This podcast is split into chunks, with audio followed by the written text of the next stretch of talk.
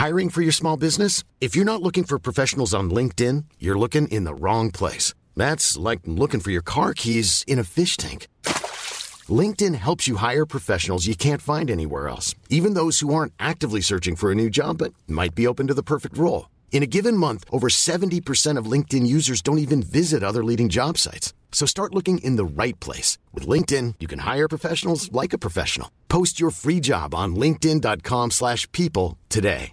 Life is full of awesome what-ifs and some not so much, like unexpected medical costs. That's why United Healthcare provides Health Protector Guard fixed indemnity insurance plans to supplement your primary plan and help manage out-of-pocket costs. Learn more at uh1.com. Quality sleep is essential. That's why the Sleep Number Smart Bed is designed for your ever evolving sleep needs. Need a bed that's firmer or softer on either side? Helps you sleep at a comfortable temperature? Sleep Number Smart Beds let you individualize your comfort so you sleep better together. JD Power ranks Sleep Number number 1 in customer satisfaction with mattresses purchased in-store. And now, save 50% on the Sleep Number limited edition Smart Bed for a limited time. For JD Power 2023 award information, visit jdpower.com/awards. Only at a Sleep Number store or sleepnumber.com. Alors, est-ce que je peux vous demander ce que vous faites dans la vie? Je vous en prie. Aujourd'hui, c'est à moi de vous le dire. Au commencement était l'action. Continuez à inventer. Je sais pas ce qui vous attend, je sais pas ce qui va se passer, mais on peut pas tout piloter. Vivez-le à fond. Je suis Sarah Crosetti et vous écoutez La Bascule. Ici, on s'invite dans l'intimité d'hommes et de femmes au parcours inspirant et singulier. On questionne l'art et la manière dont ils habitent le monde, le remettent en question et le redessinent à leur façon.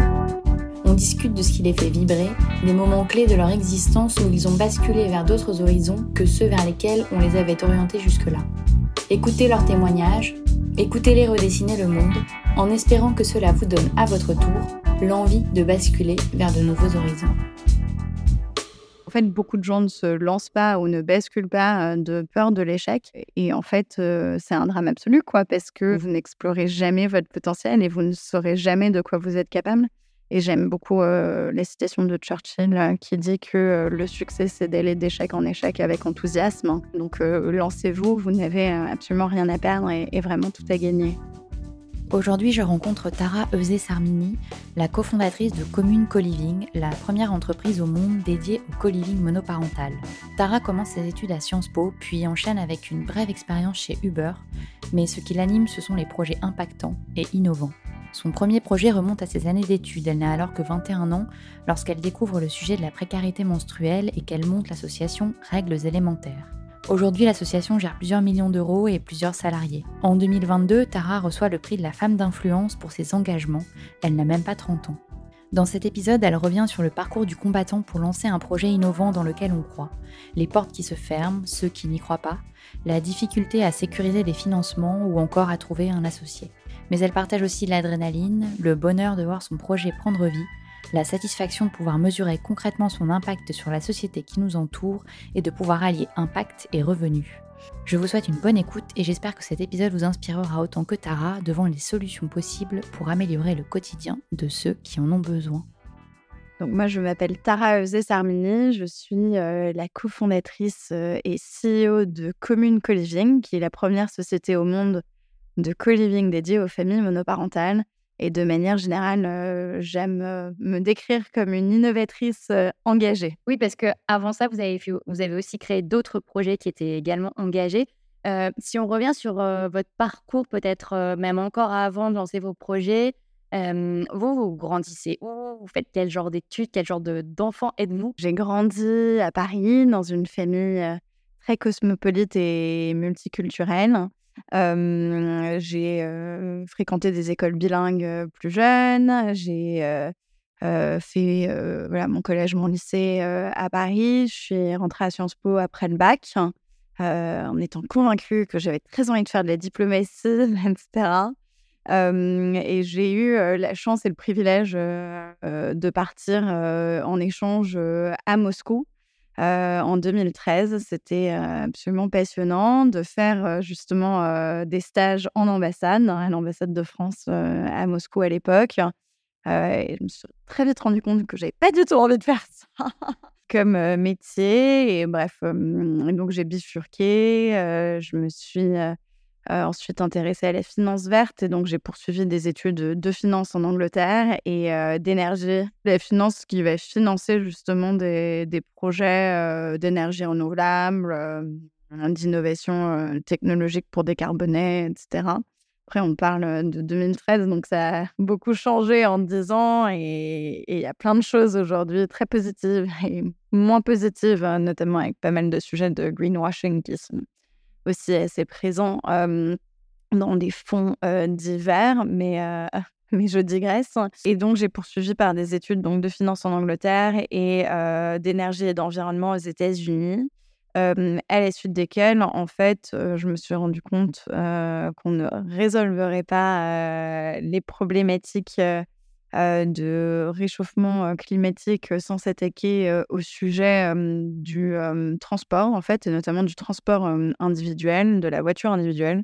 Donc, je me suis beaucoup intéressée au sujet de voitures autonomes, voitures électriques, décarbonation de ce secteur. Et de fil en aiguille, ça m'a amené à, travailler pour Uber à Paris en opération. Donc, très loin de ce que je fais aujourd'hui, mais ça a été une formidable école.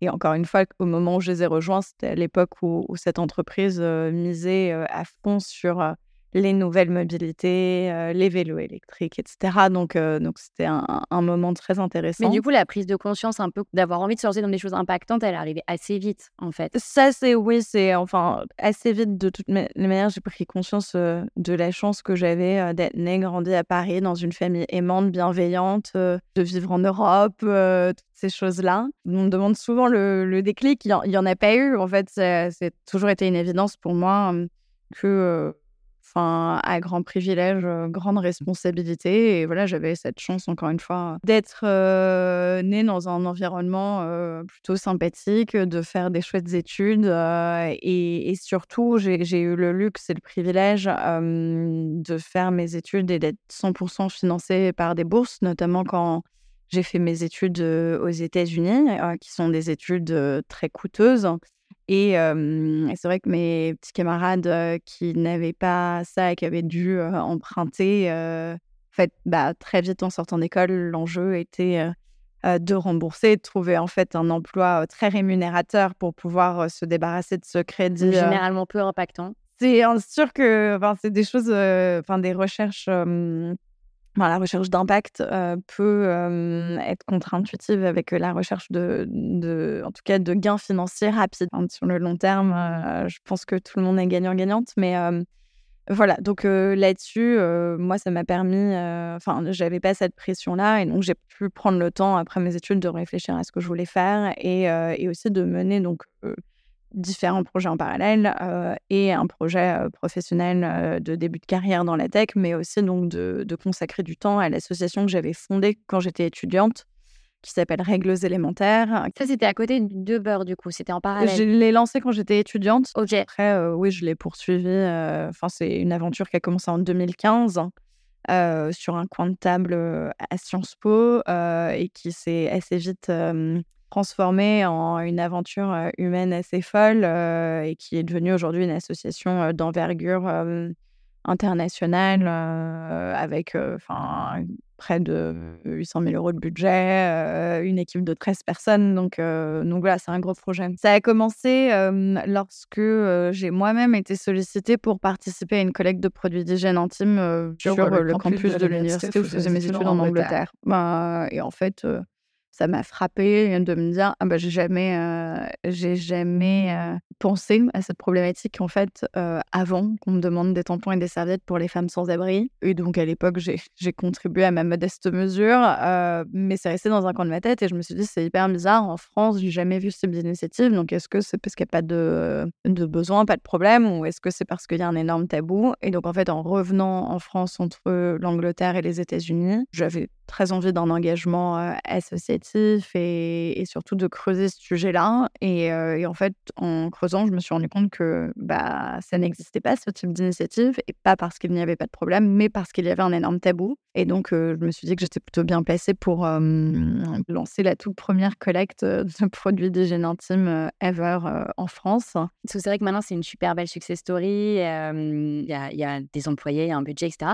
Mais au tout début, comment on fait pour lancer un projet de collecte bah, Alors ça, pour le coup, je pense que c'est vraiment... Enfin, faut pas chercher très loin, hein, parce que fondamentalement, c'est exactement les mêmes logiques que des collectes alimentaires, des collectes vestimentaires, etc. C'est juste que ce sont des produits qui, historiquement, n'étaient absolument pas adressés par des organismes euh, caritatif euh, classique, hein, où il faut pas avoir sa langue dans sa poche, dans le sens où c'est en effet des sujets tabous et il faut pas euh, avoir peur de dégommer les tabous. Et je pense que c'est quelque chose qui me caractérise bien. Mais, mais voilà, en fait, fondamentalement, j'ai créé à l'époque un événement Facebook. On n'était pas encore une SO exactement, donc on avait fait un partenariat avec avec une SO existante qui nous avait prêté ces trois tables dans le hall d'entrée. Et, voilà, ça s'est fait comme ça. Et en fait, et, concrètement, enfin, je me souviens avoir choisi la date sur notre calendrier d'examen. En fait, il fallait absolument que ce soit avant les examens et en même temps pas trop avant pour que les gens soient encore à l'école et, et, en vacances, enfin bref, pas mal de trucs. Et, voilà, et après, bah, il y a aussi une part de. Mmh, enfin, il y avait forcément une part de résonance sociale et sociétale, parce qu'en plus venait d'être voté l'abaissement de la TVA sur ces produits, donc le passage à un taux dit de produits de première nécessité qui avait beaucoup mobilisé et fait réfléchir sur le coût des protections périodiques. Donc les gens étaient assez sensibilisés au budget que cela représentait. mais après, voilà, enfin, l'histoire aussi s'est écrite grâce à des journalistes qui ont entendu parler du projet et, c'est très très vite monté. On a reçu des dons enfin, de, partout en France. C'était très touchant et même de l'étranger en trois jours, on avait collecté 30 000 produits, donc c'était assez fou. Alors aujourd'hui, ça paraît pas grand-chose, mais, mais c'est vrai que c'était un succès assez retentissant et qui a très vite fait boule de neige. Et, donc très vite, je me suis dit qu'il fallait pérenniser la structure. Et donc, je dis souvent que j'ai tout fait à l'envers. Et j'ai d'abord créé le projet euh, mener l'initiative et ensuite on a écrit des statuts. Ensuite, on a ouvert un coup de banque. Deux ans plus tard, on a ouvert un site internet. C'est seulement quatre ans plus tard qu'on a eu un bureau, une salariée, etc. Et voilà, et aujourd'hui, c'est une SO plus classique, en tout cas dans son organisation et fonctionnement, avec des salariés, des bénévoles, mais voilà. Et à l'époque, vous, vous voyez ça un peu comme une, une opportunité de que ce soit votre travail à temps plein? Pas du tout. Ah, vraiment. Ah non, c'est et je et je et je enfin, bah, l'un n'empêche pas l'autre, hein. Ça peut être un travail à temps plein et un projet associatif, mais pour pour moi, je l'avais toujours perçu comme un engagement, bénévole. J'avais à l'époque pas une très bonne image du, du, milieu associatif français, surtout venant de l'étranger et du, du monde anglo-saxon où les choses sont, sont, un petit peu différentes et, et organisées enfin, beaucoup plus autour de mesures d'impact. Enfin, aujourd'hui, grâce à des structures comme la nôtre, mais aussi plein d'autres et des initiatives comme La France s'engage, il y a Enfin, c'est beaucoup plus commun d'avoir des, des, organisations caritatives qui sont en fait data-driven, mais c'était assez rare à l'époque. Et donc, non, je ne le voyais pas du tout, du tout comme, comme un emploi potentiel, comme un travail salarié. Après, par la force des choses, il s'est trouvé que bah, la structure a beaucoup grossi. Moi, je suis pas restée très longtemps chez Uber. La structure grossissait beaucoup, avait besoin de se professionnaliser, de recruter de lever des fonds, etc. Et que j'ai reçu pas mal d'appels du pied de mon entourage, des gens au sein de la structure elle-même, disant que j'étais un peu la personne naturelle pour transformer l'essai. Et donc, j'ai accepté de rejoindre le projet de manière salariée. donc de manière temporaire. J'avais prévenu que je voulais enfin, m'y consacrer 12 à 18 mois. J'avais une feuille de route extrêmement précise de constitution d'une équipe et de, et de levée de fonds. Et je suis restée 17 mois et, et j'ai donc recruté une équipe et levé des fonds. Et, voilà, donc, donc... Mais attends, mais ça, attendez, c'est un peu dingue parce que ça veut dire que même avant de rejoindre donc la structure, vous avez vraiment en tête la... dans le plan d'action, c'est hyper organisé. Bah, j'ai monté le projet en 2015, j'étais étudiante, j'ai été diplômée en 2017, donc pendant deux ans, j'ai monté le projet en parallèle de mes études. En 2017, j'ai, comme, comme je disais, eu le luxe en fait de, de pas comme, enfin, j'ai pris six mois entre ma remise de diplôme et, mon premier travail salarié post-diplôme, donc qui était chez Uber. Ensuite, j'ai continué à mener ça en parallèle. J'ai quitté Uber en 2019. En 2019, le sujet la précarité menstruelle avait énormément pris, notamment politiquement. L'association a été très visible, très médiatisée, et pourtant, on n'avait encore que des bénévoles et un fonctionnement d'une association étudiante qui était plus du tout adapté aux, aux, enjeux qu'on adressait et aux sollicitations qu'on recevait. Et donc en 2019, euh, moi j'avais quitté mon travail chez Uber. Enfin, je, passais pas mal d'entretiens à droite à gauche et en même temps, l'association se développait, mais un peu bah, sans tête, quoi. Donc, et donc c'est à ce moment-là que j'ai reçu pas mal d'appels du pied. En fait, début 2021, j'ai pardon, début 2020, j'ai accepté de, de reprendre la direction jusqu'en septembre 2021. Oui, donc ça a été assez intensif. Euh, ouais, oui, enfin, après, encore une fois, c'était une progression assez naturelle et exponentielle, mais, mais c'est plutôt excitant. Et alors, vous parliez de lever des fonds, etc. Comment ça se passe dans ce cadre de, mmh, pour ceux qui ne savent pas forcément, qui connaissent pas forcément le milieu, dans ce genre de projets qui sont vraiment engagés, comment ça se passe, les levées de fonds, les recherches de financement? Bah alors du coup, ça, dépend de quelle structure vous parlez. Donc quand c'est une association, c'est vraiment ce qu'on appelle de la philanthropie ou du mécénat ou des logiques de subvention. Donc là, c'est, enfin, il a pas, ce ne sont pas des investissements et ce sont des dons. Et et moi, j'ai toujours dit, c'est sans doute parmi les levées de fonds les plus difficiles parce que en fait, il y a des passages, il y a des effets de seuil qui sont très importants. De, donc, en fait, lever, enfin, vous ne pouvez pas ben, passer de 0 à 500 000 globalement faux. Euh, quand vous avez zéro, vous recevez une première subvention de 2 000 euros, puis ensuite de 10 000, puis de 30, puis de 50, et après peut-être de 150, de 300, de 500 000, de 1 million. Et ce qui est assez fou, c'est que c'est les mêmes documents administratifs, enfin les mêmes formulaires CERFA pour grosso modo une subvention de 2000 euros ou d'un million. Donc, c'est assez étonnant et, décourageant pour certains et certaines. voilà, et pareil, ensuite, enfin, vous pouvez aller chercher de l'argent auprès de particuliers. et nous, on a très vite, très tôt été soutenus par le grand public, qui a été notre premier financeur historiquement.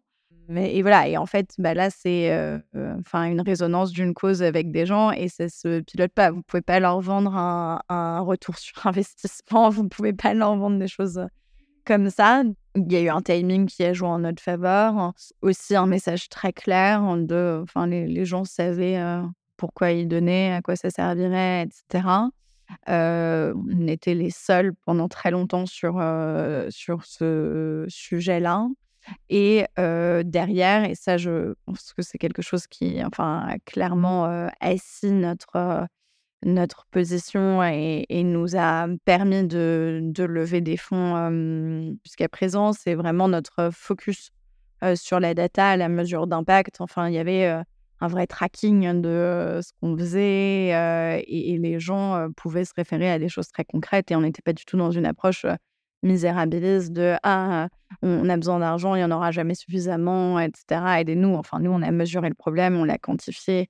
Et ça passait par quoi par exemple? C'est le nombre de de protections qui est distribué les initiatives? Déjà enfin essayer de comprendre combien de personnes ça touché la précarité menstruelle. Donc ça ça a été des recherches qu'on a faites sur la base. à l'époque, il n'y avait pas, pas du tout de baromètre comme on peut avoir aujourd'hui. Enfin, c'est Règles élémentaires d'ailleurs qui a monté le premier baromètre sur la précarité menstruelle avec Opinion Way.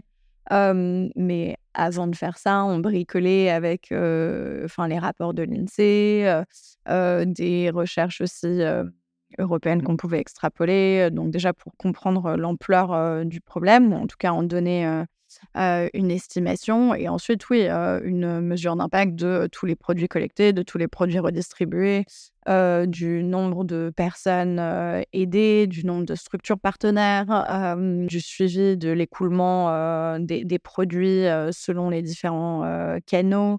Enfin voilà, beaucoup de choses enfin, assez simples, hein, mais, mais qui étaient assez innovantes à l'époque. Et donc, quand vous partez en 2021, est-ce que vous savez ce que vous allez faire après? C'était très clair pour moi et même en fait au moment où j'ai accepté la direction générale de la structure, j'avais déjà en tête un projet de co-living parce que en, quittant Uber, j'avais été chassée par un certain nombre d'entreprises dont une entreprise de co-living qui recherchait son sa head of ops pour l'Allemagne. Et, et, du coup, j'avais été mise dans le process de recrutement par un fonds d'investissement. Et c'est comme ça que j'ai découvert le monde du co-living et j'ai trouvé ça passionnant, très intéressant, très utile, hein, socialement et sociétalement. Mais assez vite, je me suis rendu compte que j'avais pas envie de travailler pour l'entreprise en question qui faisait du co-living pour jeunes actifs et jeunes actives et donc, voilà, j'avais pas, pas du tout envie de travailler pour des yuppies qui bossent dans la tech à Berlin. Enfin, en termes de, de mission, ça ne me parlait pas trop, mais le co-living est resté dans un coin de ma tête comme un secteur absolument passionnant et, et, très riche de promesses, notamment pour des personnes isolées. Et donc, donc ça, c'était dans, dans, un coin de ma tête. Et, en fait, fin 2020, après l'émergence du Covid dans nos vies, après deux confinements, préparant moi les suites de, règles élémentaires, j'ai commencé à regarder de plus près le co-living et notamment le co-living pour seniors. En fait, je, me suis intéressée à ce groupe démographique, mais très vite, je me suis rendu compte qu'il y avait beaucoup d'acteurs et d'actrices déjà sur ce marché. Je me suis rendu compte aussi que période de pandémie, ce serait un public pas évident à adresser, et enfin que ce serait très lourd médicalement, et que ce pas forcément quelque chose que moi j'avais envie de faire, ni sur lequel j'avais de la valeur ajoutée. Et donc, très vite, je passais à autre chose. J'ai continué mon étude de marché et, et mon benchmark, et c'est là que j'ai réalisé que l'éléphant dans la pièce, c'était les familles monoparentales, hein, donc un groupe démographique en, pleine croissance. Hein, c'est une famille sur quatre en France, quasiment une sur trois en Ile-de-France. Et juste cette partie-là, un peu benchmark, recherche de marché, tout ça, ça vous a pris combien de temps? Je dirais un mois et demi. Ah oui, assez rapide finalement. Ouais, en fait, j'ai commencé à. Enfin, en 2019, je m'étais intéressée de long en large et en travers au co-living, mais de manière très généraliste. Et du coup, quand je me suis repenchée sur le sujet, donc d'abord sur les seniors, et du coup avec vraiment un angle public isolé, c'était on était ouais, en, décembre et, et, en fait c'est en janvier 2021 que j'ai réalisé enfin que le sujet des familles monoparentales était absolument sous les radars, enfin que personne ne le traitait ni en France ni à l'étranger et c'est en janvier 2021 que mmh, j'ai décidé de moi de m'attaquer à ce sujet. Et comment on se, enfin, on se, motive Non, parce que la motivation vous l'avez, mais quand c'est quelque chose qui n'existe pas, qui n'est pas adressé, etc. Comment on se convainc qu'il y a vraiment quelque chose à faire et que ça va fonctionner et que quelque chose va pouvoir se développer? Alors, c'est une bonne question parce que tout le monde vous dira «Ah, mais si ça n'a pas été fait avant, c'est qu'il y a une bonne raison. Alors, spoiler, non, c'est pas une bonne raison. C'est souvent des traditions, souvent des logiques enfin, ancestrales, patriarcales, enfin, juste ce qu'on appelle en fait en anglais la path dependency. En fait, ça a toujours été fait comme ça et personne ne l'a jamais remis en cause, mais c'est pas parce que ça a toujours été fait comme ça que c'est bien. En fait, il n'y a pas une optimisation naturelle de la première itération d'un process. donc voilà, et en fait, ça, c'est enfin, intrinsèquement lié à ma personne, à, mon histoire et, et au choix que j'ai fait vers un moment. Mais enfin, moi, c'est ça qui m'intéresse, c'est ça qui me fait vibrer, c'est ça qui me stimule intellectuellement, de justement faire des choses qui n'ont jamais été faites avant, de défricher, d'être pionnier, pionnière. C'est vraiment excitant. C'est vous qui enfin, écrivez l'histoire quelque part. Donc, donc voilà, et en plus, sur un sujet comme celui-ci, qui aussi était très tabou, enfin, souvent, la raison pour laquelle les choses n'ont pas été faites, c'est parce que c'est tabou ou ça n'intéresse pas enfin, la population au pouvoir ou, ou en, en situation de privilège. Enfin, voilà, plein, plein de raisons sociologiques derrière plein de sujets non adressés. Et, et, voilà, et en fait, c'était une évidence. On connaît tous et toutes des familles monoparentales autour de nous. La PMA pour toutes était aussi en train de passer. Et donc, on voit bien, là aussi, enfin, partout en Europe, en Amérique du Nord, que les sujets de monoparentalité choisis montaient énormément et, n'allaient faire qu'augmenter au, fil, au fil du temps. donc, moi, ma surprise première, ça a été de dire, enfin, aujourd'hui, il existe du co-living quasiment pour tout le monde et n'importe qui. Enfin, du co-living pour jeunes actifs, jeunes actifs, pour étudiants, étudiantes, pour seniors, du co-living intergénérationnel, pour personnes porteuses de handicap, du co-living thématique. je veux dire, aux États-Unis, il y a beaucoup de hackers house. Oui, à Paris, on va trouver du co-living pour sportifs, sportives, entrepreneurs, entrepreneuses étrangères. Enfin, il y a vraiment beaucoup, beaucoup de choix. Et donc, c'est vrai que j'étais extrêmement étonnée j'avais du mal à en croire mes yeux et mes oreilles.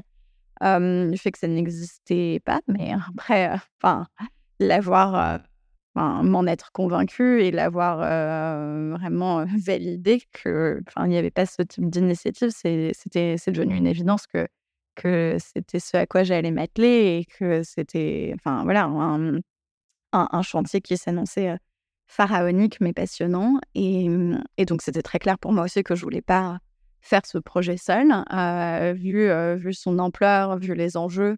Et, et aussi parce que bah, j'avais pas du tout d'expertise en hospitalité, en hôtellerie, qui étaient des, des, des éléments qui paraissaient indispensables pour, pour monter un tel projet. Et donc, c'est comme ça que je me suis lancée dans une quête d'associés et que j'ai recroisé la route de Ruben Petri que j'avais croisé dans, dans un cadre amical et qui, bah, lui aussi, le Covid étant passé par là, voilà, recherche de sens et il est néerlandais et, et au Benelux et de manière générale en Flandre, les sujets d'habitat participatif et groupé sont beaucoup plus ancré culturellement, donc lui-même regarder un sujet de co-living, donc plutôt sous l'angle intergénérationnel quand, quand je l'ai appelé.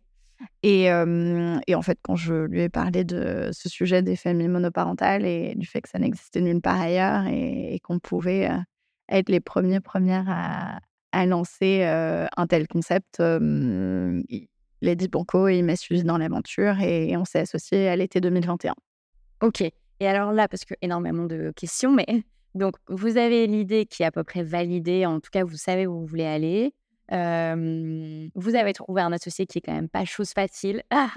C'est vraiment très, très dur. C'est sans doute la chose la plus dure qui soit. On m'avait dit c'est plus dur que de trouver un, un, partenaire de vie romantique.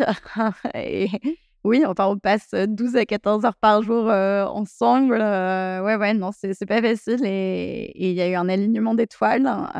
donc, donc, ouais, on a, on a beaucoup de chance tous les deux de s'être trouvés. Et du coup, j'allais dire, donc là, vous avez déjà à peu près le début de l'aventure.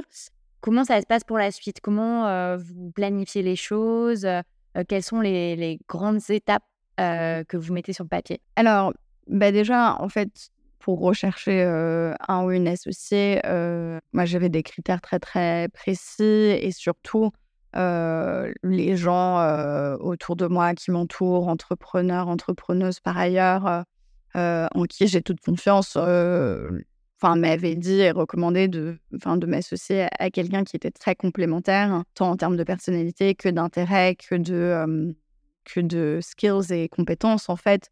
Donc on a eu cette chance où, en fait, nous sommes extrêmement complémentaires et, de fait, on ne se marche pas du tout sur les pieds parce que, enfin, ne serait-ce que la division des rôles, des missions était extrêmement claire dès le début. Donc, donc ça, c'est très chouette.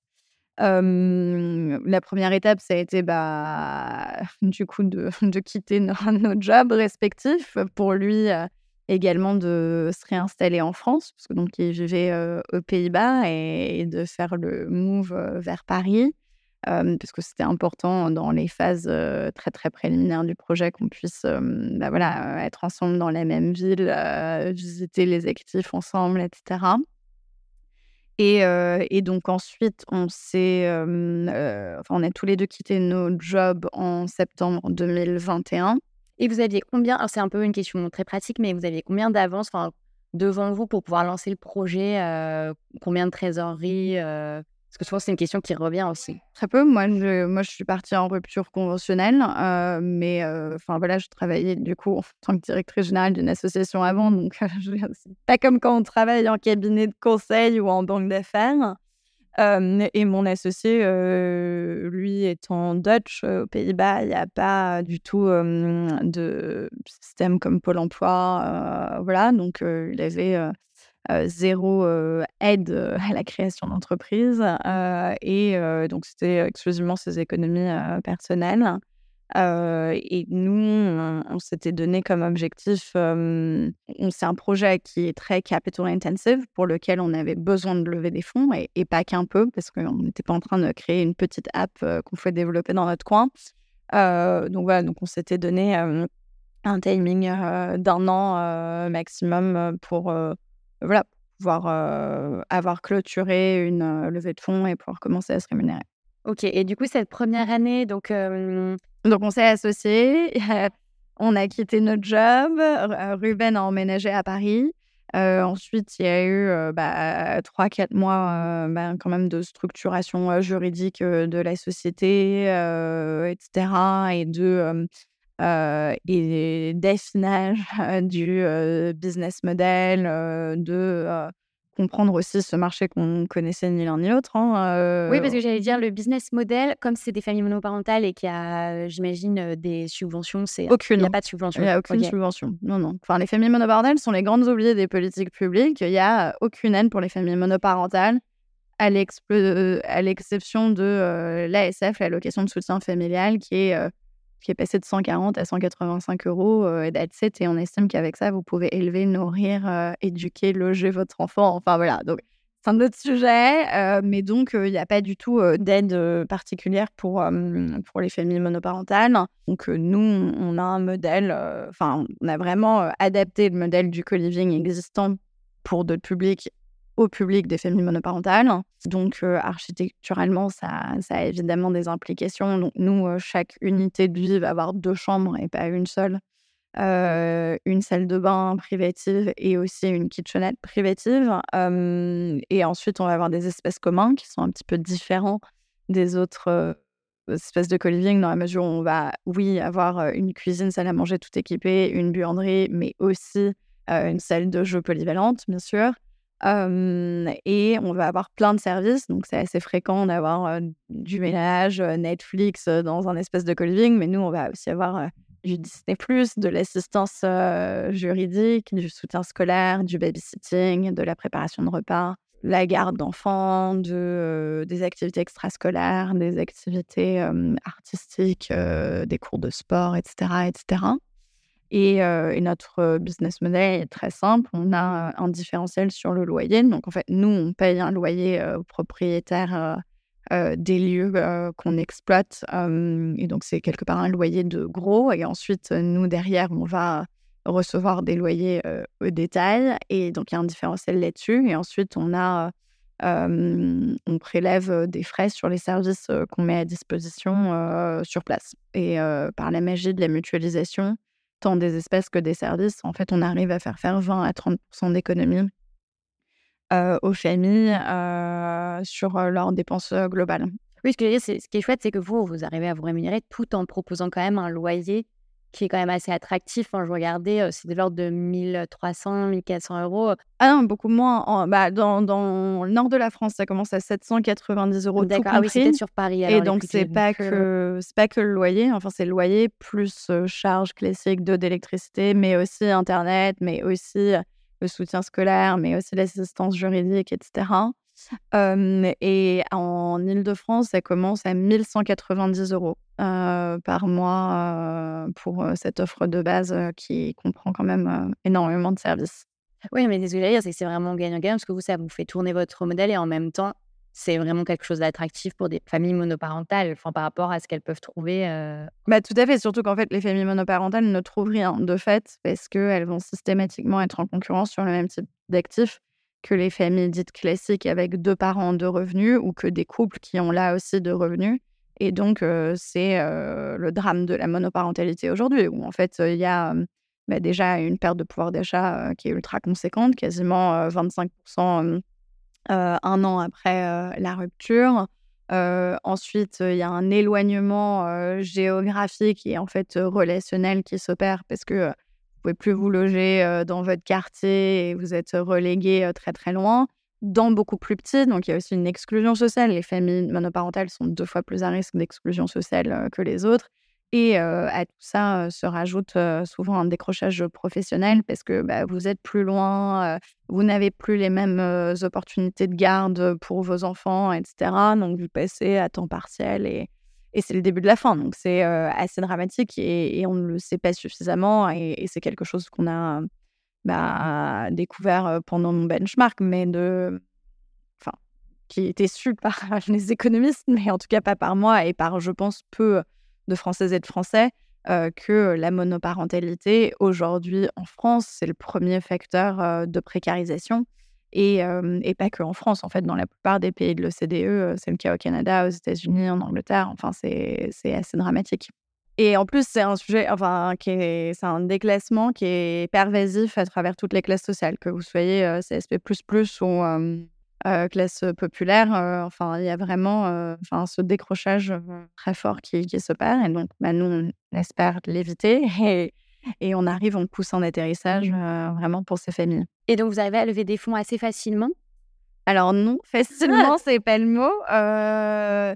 on, assez rapidement. donc ça, c'est oui, on a au final, enfin pour lever 1,5 million, donc ça, nous a pris 7 mois au, total. Et 1,5 million, c'était pour un bâtiment j'imagine? Pour l'ouverture des deux premières résidences et bah, la constitution d'une équipe, les dépôts de garantie, les apports sur les prêts mobiliers, enfin voilà, toutes ces choses-là. Donc on a mis quasiment six mois pour, pour réunir des investisseurs et investisseuses et ensuite un mois pour la dette bancaire. Et, non, enfin, on s'est pris beaucoup de refus dans la figure, bien sûr. Beaucoup de gens qui nous ont dit ah, si ça n'a pas été fait avant, c'est qu'il y a une bonne raison. Beaucoup de gens qui nous ont dit mais comment se fait-ce que ça n'existe pas aux États-Unis et pas dans les pays du Nord? Enfin, comment est-ce possible que de l'innovation vienne de France? Enfin, c'était assez, euh, assez perturbant. Euh, et surtout, en fait, bah, c'était la première fois euh, que moi et Ruben aussi, en fait, levions des fonds de venture capital et on s'attendait à ce que les gens adorent le côté ultra pionnier et, cette opportunité de financer quelque chose qui ne s'était jamais vu auparavant. Et en fait, on s'est rendu compte que bah, les investisseurs et les investisseuses, surtout institutionnels, donc tout ce qui va être fonds d'investissement, sont en fait très moutonniers. Et, en fait, enfin, c'est beaucoup des logiques de meute. Et en fait, ils y vont si d'autres y vont, etc donc voilà, donc ça a été des, vraies montagnes russes. J'en ai, parlé, j'ai pas mal écrit à ce sujet. mais au final, avec du recul, c'est vrai que ça a été relativement rapide et surtout, on a réussi à réunir des personnes absolument extraordinaires et surtout, jusqu'à présent, donc à notre cap table, on a mmh, exclusivement mmh, des particuliers, des individus des sociétés d'investissement familial, des family office, des, des business angels. et on a une cap table avec 13 nationalités représentées, 45% de femmes au capital, quasiment 45 ans d'écart entre la personne la plus jeune qui a investi et la personne la plus âgée, une diversité d'expertise, d'expériences extraordinaires, des gens qui sont en fait nos meilleurs ambassadeurs et nos meilleures ambassadrices. Et, donc, c'est super chouette. Et on a fait des rencontres incroyables. Donc, Kelly et Julien Dessau sont, ceux qui ont l'idée le tour. Et on a également des gens comme Céline Lazorte, Céline Orjubin. Céline Lazorte, c'est Litchi et Céline Orjubin, c'est My Paris. On a également un ami entrepreneur que j'admire beaucoup qui s'appelle Florent Malbranche, qui est le cofondateur de, de Printy qui est, maintenant de Brigade. Enfin voilà, donc on a des gens super chouettes. On a des membres de notre famille et on a aussi en fait 50% de gens qui n'avaient jamais investi en private equity qui ont investi avec nous. Donc c'est une chouette aventure. voilà. Donc donc non, je ne dirais pas que c'était facile. et donc là, vous arrivez à ouvrir les deux premières les deux premières maisons. Et j'imagine qu'il y a énormément de choses qui se passent pas comme prévu, comme dans tous les projets. ah bah oui, bah bien sûr. Enfin, sinon, ce serait pas drôle. oui, oui, enfin, bien des Mais globalement, ça se passe bien. oui, ça se passe bien. Après, ça se passe en effet pas du tout comme prévu. Enfin, enfin, je vous donne un exemple qui est plutôt très positif. Mais c'est vrai qu'on pensait dédier beaucoup de ressources sur tout ce qui allait être le sourcing des actifs. et en fait, on a énormément de projets entrants. Et donc, en fait, l'enjeu pour nous, c'est plutôt de répondre à toutes les opportunités plutôt que d'aller les chercher. Donc, ça, c'est. En termes de bâtiments, En termes de bâtiments, voilà. après, bah, il y a des délais dans les travaux. Donc, au début, on espérait pouvoir ouvrir en septembre. Et en fait, bah, ce sera plutôt la fin de l'année. Mais encore une fois, rien de nouveau sous le soleil dans le monde du BTP et, les travaux. Et ce sont des enfin des risques qui ont été mesurés, maîtrisés. Donc voilà. et après, enfin des, très chouettes surprises, notamment sur enfin la réception du projet en France et à l'étranger. c'est vrai que enfin on a une couverture médiatique assez exceptionnelle jusqu'à présent, puisque bah, là aussi, hein, ça résonne socialement, sociétalement ici et, en dehors de nos frontières. Mais c'est vrai que aujourd'hui, on explore des projets un peu partout en Europe, y compris dans des pays où en fait on n'avait pas du tout pensé à aller et où en fait on se rend compte que un, il y a des besoins énormes, deux, potentiellement des partenaires. Donc, oui, enfin, pas grand chose qui se passe comme prévu, mais, mais tout pour le mieux. Génial. Oui, donc aujourd'hui, vous n'êtes pas encore ouvert? Non, on ouvre à la fin de l'année. Donc là, on est en plein travaux. et j'allais dire, donc pour les gens qui ont vraiment envie de se lancer dans, une, dans un projet ou qui ont une idée à impact ou qui ont envie de se reconvertir dans ce domaine-là, est-ce que vous avez des conseils? Je pense qu'il n'y a pas de, enfin, il a pas de différence entre lancer un projet ou lancer un projet à impact. En effet, enfin, quand on lance un projet à impact, il y, y, a parfois plus de barrières mentales et notamment parce qu'il y a souvent plus de tabous pour toutes les raisons qu'on a dites, de en fait, ça n'a pas été fait ou c'est pas des sujets qui ont été considérés, etc. Mais dans la logique de lancement d'un projet, enfin, monter une boîte, c'est monter une boîte, monter une asso, c'est monter une asso. J'ai aussi, pendant le Covid, développé un, un objet et, je me suis lancée dans tous les sujets de, enfin, de désindustrialisation et de complexité de supply chain. Enfin, je veux dire, il y, a, des, choses à mettre en place et des étapes qui sont systématiques et, qui permettront à tout un chacun, chacune de, se lancer. Et pour moi, je vois pas particulièrement de différence avec mes projets. je vois en revanche une différence quand vous êtes le ou la première à faire quelque chose, mais que ce soit un projet impactant ou non, sur les difficultés supplémentaires que ça peut apporter, mais aussi l'adrénaline supplémentaire que ça apporte. Effectivement, c'est ce à quoi je pensais, mais je suis d'accord que c'est pas forcément lié à l'impact, mais c'est surtout de ne pas avoir de modèle ou de ne pas avoir de référent parce que c'est plus compliqué. Euh, oui, ah, ah, bah faut, faut avoir un certain goût du risque. Après, encore une fois, il y a une telle, telle liberté de pouvoir écrire sa propre feuille de route et, de raconter l'histoire que l'on souhaite encore une fois, bon, j'ai pas monté une boîte où il y avait des comparables avant, donc euh, euh, je pourrais pas dire, mais la réalité, c'est en fait, nous, on n'a pas de concurrente concurrente euh, encore, on en aura un jour, mais il y a d'autres projets de co-living qui existent. Enfin, je veux dire, il y a d'autres boîtes qui ont essuyé les plâtres aussi pour nous.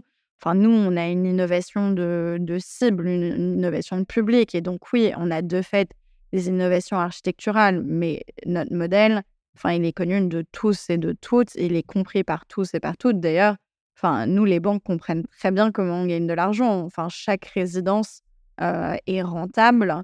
On n'est pas du tout sur un projet de R&D ultra complexe, médical, où en fait, on ne sait absolument pas comment ça va être monétisé. Nous, c'est assez, assez limpide comme, comme modèle. Et, et, de manière générale, enfin, non, toute innovation, enfin, on n'innove pas ex nihilo dans, dans le vide. Enfin, il y a toujours des, des, branches auxquelles on peut se rattraper dans des industries adjacentes, etc. Donc, enfin, ça, requiert de vraiment avoir une véritable ouverture d'esprit et enlever toute forme d'œillère qui puisse vous être imposée mais, mais voilà, il y a, le moyen enfin et d'obtenir des informations et, et, de monter quelque chose de solide en, sans réinventer la roue et en même temps en faisant des innovations radicales. Donc, Tara, on arrive à la fin de cet entretien. J'ai une dernière question rituelle pour vous qui est quel est votre conseil principal pour les gens qui ont envie de basculer? Alors, c'est mon conseil principal euh, pour euh, tout le monde, euh, bascule ou, pas bascule. c'est vraiment, vous n'avez rien à perdre à essayer. Fondamentalement, si vous vous plantez, bah, c'est pas grave, vous restez là où vous étiez et en fait, en essayant, vous avez toutes les chances, un, de réussir et deux, sinon de faire de belles rencontres et trois, dans tous les cas, d'avoir des apprentissages qui vont vous accompagner toute votre vie. Et, et, en fait, beaucoup de gens ne se lancent pas ou ne basculent pas de peur de l'échec. Et en fait, c'est un drame absolu, quoi, parce que bah, vous, vous n'explorez jamais votre potentiel et vous ne saurez jamais de quoi vous êtes capable. Et j'aime beaucoup la citation de Churchill qui dit que le succès, c'est d'aller d'échec en échec avec enthousiasme. Et, voilà, donc lancez-vous, vous n'avez absolument rien à perdre et, vraiment tout à gagner. Pour ceux qui veulent en savoir plus, donc sur Commune, c'est il y a le site internet. Tout à fait, commune.house, www.commune.house. Ok. Et sur votre profil, peut-être le, je ne sais pas si c'est Instagram ou LinkedIn. Alors, je ne suis pas sur Instagram, mais je suis très active sur LinkedIn, donc vous pouvez me retrouver très facilement sur LinkedIn et, suivre d'ailleurs bah, tous les projets communes, règles élémentaires sur sur les réseaux sociaux. Super. Merci beaucoup, Tara. Merci, Sarah. Pour retrouver toutes les références et les ouvrages abordés dans ce podcast, rendez-vous dans la description du podcast ou sur le compte Instagram La Bascule Podcast. Et si vous avez aimé, n'hésitez pas à laisser 5 petites étoiles ou un mot doux sur Apple Podcast. À bientôt pour de nouveaux épisodes de La Bascule.